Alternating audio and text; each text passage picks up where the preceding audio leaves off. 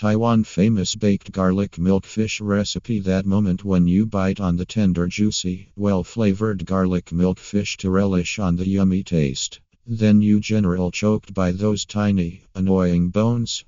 Oops.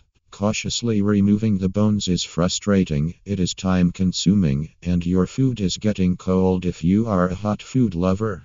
In short, you are already losing your appetite for this tasty fish. Good news! There are more deboned milkfish available in Taiwan markets to have an enjoyable meal and save you the headache. Here is a Taiwan recipe shared by Chef Xu Zheng, a man with extraordinary culinary skills who has once worked with five-star hotel and now runs his restaurant in China.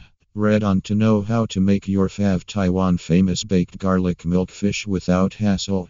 How to prepare Taiwan baked garlic milk fish. It requires almost 3 hours to get the fish prepared.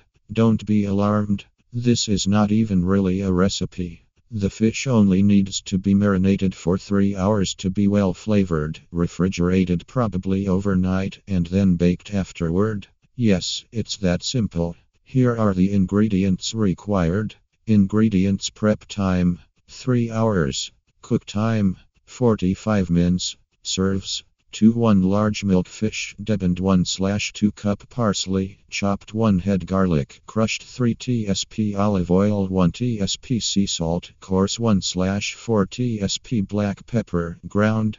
Dip sauce ingredients optional 2 cloves garlic, crushed 3 tsp vinegar, tsp black pepper, grinded preparation. Put parsley and garlic in a grinder and grind the two together. Add salt and black pepper and olive oil.